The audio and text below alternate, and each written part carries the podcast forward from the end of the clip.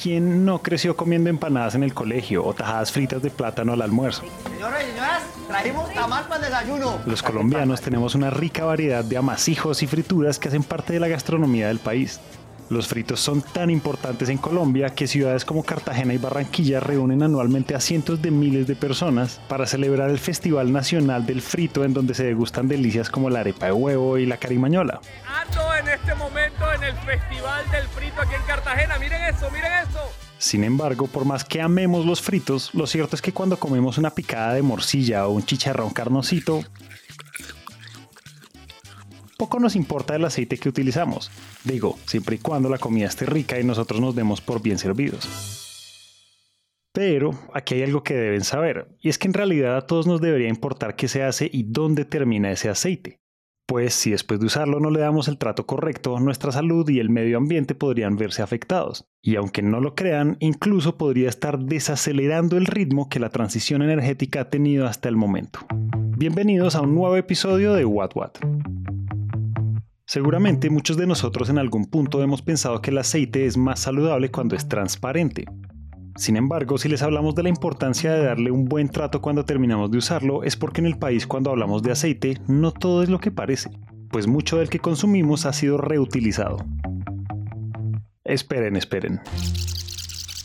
No sé ustedes, pero a mí me da mucho miedo escuchar esto.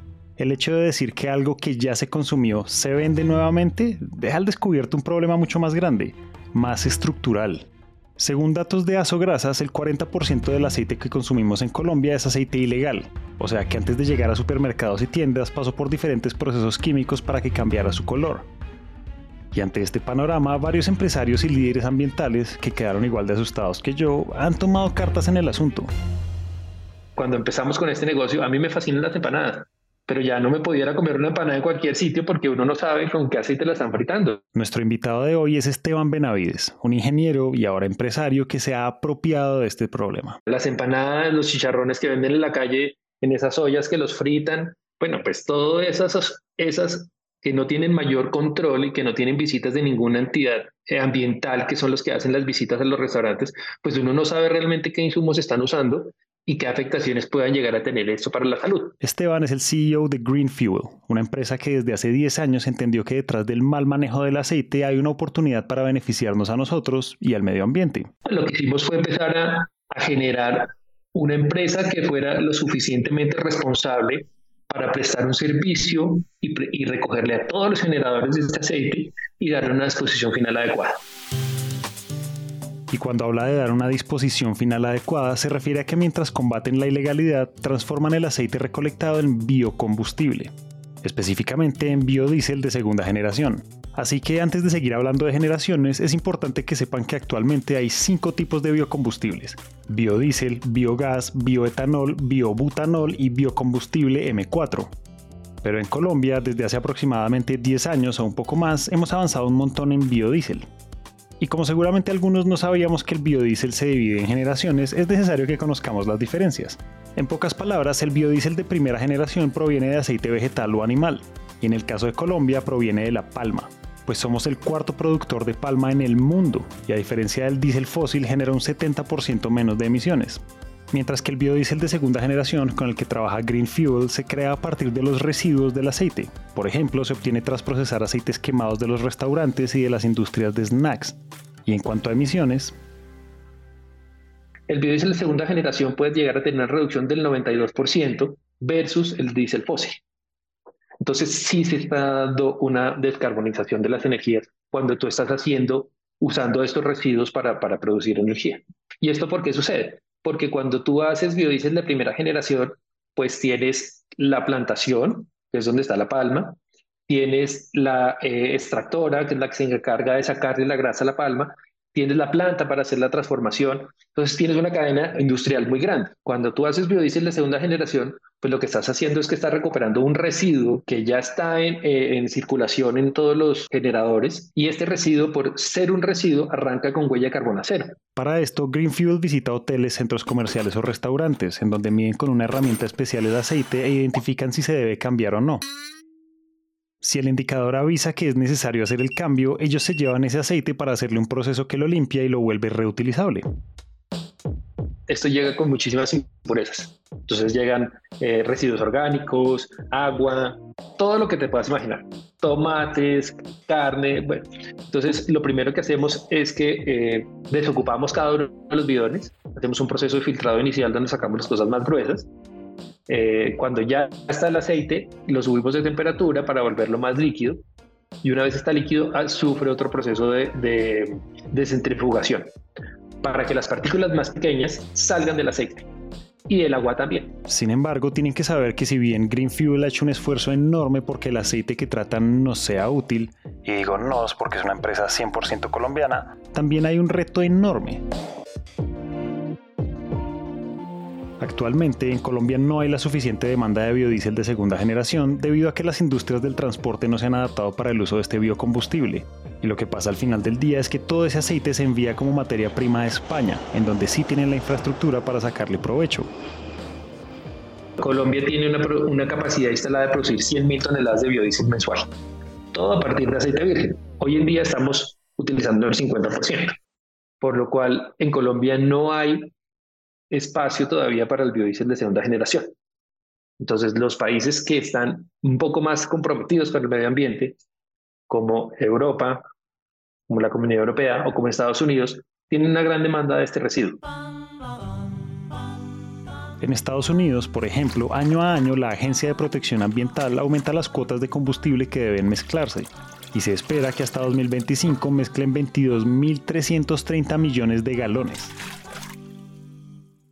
Y bueno, si hablamos de Colombia, aunque aquí también hay políticas públicas lideradas por el Programa Nacional de Biocombustibles, la cuestión es que, según Esteban, todavía queda mucho trabajo por hacer. Las reglamentaciones que sí existen actualmente se tienen que volver muchísimo más drásticas porque desafortunadamente muchísimos de los generadores que hoy producen aceite vegetal usado siguen pendientes de en cuánto puedo vender mi residuo sin importarme a dónde termina Acá es donde iniciativas como las de Green Fuel promueven un gana-gana para los que le apuestan a desechar correctamente el aceite. Y es que las empresas que entregan su aceite quemado reciben una retribución económica por litro recolectado. El impacto hacia el medio ambiente se disminuye, la salud de los colombianos se protege de los aceites mal procesados y finalmente se aporta a la transición de combustibles fósiles. El tema es que para que esto coja fuerza no dependemos solamente de las empresas que trabajan con Green Fuel, también de personas como nosotros. Pues así como sucedió con el reciclaje de las pilas, donde en diferentes lugares del país encontramos puntos de recolección, Green Fuel habilitó puntos limpios para que podamos llevar el aceite que usamos en casa. Nosotros tenemos más de 350 limpios, puntos limpios a nivel nacional. Si es una caneca de Green Fuel vas a tener la certeza de que ese aceite no va a llegar ni a consumo humano ni a consumo animal.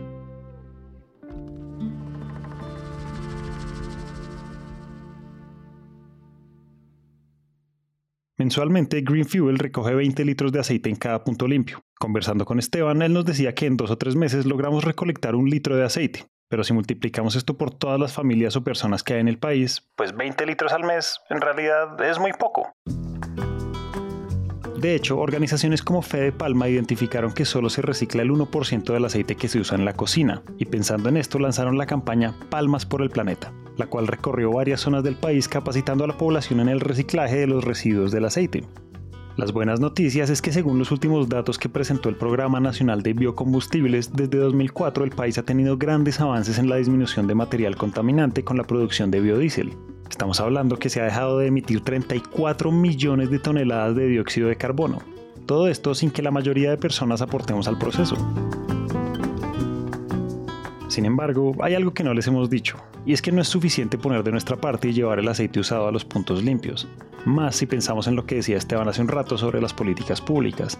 En el caso de Colombia, las políticas de los biocombustibles necesitan mejorar para aumentar las mezclas. Cuando hablamos de mezclas nos referimos al proceso químico en donde se fusiona el combustible fósil y el biocombustible que proviene del aceite vegetal o animal. Y por supuesto, para hacer esto necesitamos infraestructura, justamente lo que hace falta en el país. Por ejemplo, mientras que en Colombia contamos con 7 plantas de producción de biodiesel, en Malasia existen 52 plantas que tienen licencia para producir esta mezcla. Pero, ¿qué tienen que ver Colombia y Malasia? pues los dos países están entre los mayores productores de palma en el mundo, pero hay una gran diferencia en los porcentajes de las mezclas que puede producir cada uno. Mientras que en Colombia el biocombustible se compone por 90% combustible fósil y 10% biodiesel, en Malasia, según Esteban, las mezclas pueden llegar a ser de 30% biocombustible y 70% combustible fósil. Esto implica que Malasia logra una reducción más significativa de las emisiones de carbono. Y ustedes se preguntarán, ¿qué se necesita para que Colombia consolide el biodiesel como una fuente sostenible de energía alternativa? Palma dice que se necesita crear un modelo de regulación con varios mecanismos que permitan tener un sistema sólido de información, contratos firmes, modelos de gestión, entre otras cosas. Pero además, Esteban tiene algunas dudas y un par de ideas para empezar a buscar el camino a una transición energética más efectiva. Entonces, ¿cuánta energía necesitamos para que todos los vehículos de Colombia puedan ser eléctricos. Entonces los estudios dicen que necesitamos producir cinco veces la energía que se está produciendo actualmente. ¿Cuánto cuesta eso? ¿Cuántas hidroeléctricas tenemos que montar? ¿Cuánta energía tenemos que producir? ¿Y dónde la vamos a sacar? Hoy en día estamos preocupados porque viene el fenómeno del niño y no vamos a tener energía para suplir la necesidad que tenemos montada actualmente. Entonces, si todos nuestros vehículos son eléctricos, ¿cómo vamos a hacer para suplir toda esa energía? Una forma muy responsable de hacerlo, pues es no pensar en cambiar los motores, no pensar en cambiar las, eh, las tecnologías que existen actualmente, sino cómo hacemos para aumentar las mezclas, para que esos motores sigan descarbonizando la energía, pero no usando eh, combustibles fósiles, sino combustibles alternativos. Lo cierto es que una de las mayores apuestas que está haciendo la Federación Nacional de Biocombustibles es impulsar las mezclas voluntarias es decir, promover el uso voluntario de mezclas superiores de biodiesel en algunas asociaciones y empresas privadas de transporte, las cuales podrían emplear la mezcla de 20% biodiesel y 80% combustible fósil. Iniciativa que seguramente podría ser un impulso para cumplir con los retos ambientales de disminución de la huella de carbono a nivel nacional. Cuando uno mira los compromisos que tenemos a nivel mundial, es que para el año 2030 la descarbonización de las economías ya tiene unas mediciones importantes y tenemos que empezar a cumplirlas todas. Y puede que Colombia no sea un gran contaminante eh, a nivel internacional, pero el compromiso tiene que ser de todos en la misma forma. Entonces, una de las formas que se tienen planteadas es eso, cómo podemos aumentar las mezclas de nuestros combustibles para disminuir la huella de carbono de lo que estamos usando en los vehículos. El otro día estaba en una conferencia donde nos decían que los vehículos eléctricos tienen que empezar a funcionar a partir del 2030 y que no van a poder haber, no van a salir más vehículos de motores eh, ni a gasolina ni de diésel después del año 2040. Faltan siete años para que Colombia demuestre que puede disminuir en un 51% la emisión de los gases de efecto invernadero y 17 años para que solo podamos utilizar carros eléctricos. El reto es muy grande y probablemente solo se pueda lograr si como país logramos crear estrategias o incentivos para que inversionistas privados y nosotros como ciudadanos empecemos a ver la industria del biodiesel como una prioridad. Hasta el momento, Green Fuel ha logrado que 12.000 restaurantes participen y se comprometan a entregar los residuos de sus aceites quemados. Pero acciones como estas solo tendrán más impacto y sentido a nivel ambiental y social si nos comprometemos con la recolección adecuada del aceite, pues solo así, con nuestro compromiso, Colombia podría llegar a ser líder en la producción y uso de biocombustibles. Hasta acá llegamos hoy. Esperamos que este episodio haya prendido el bombillo de las ideas y si les gustó lo que oyeron, los invitamos a dejar una reseña de 5 estrellas en Apple Podcast o a seguirnos en Spotify. A Esteban Benavides le damos las gracias por compartir su experiencia y su historia. Si están interesados en conocer más sobre soluciones energéticas, los invitamos a que nos sigan en nuestro LinkedIn Empresas Gasco Unigas Vida Gas.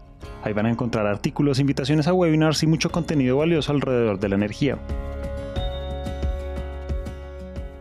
Este episodio de What What fue producido por David Godoy, editado por Valentina Barbosa y Carlos Bernal. Diseño sonoro por Alejandro Rincón. El trabajo gráfico es realizado por Luisa Ríos y todos los episodios son alojados en Spreaker.com.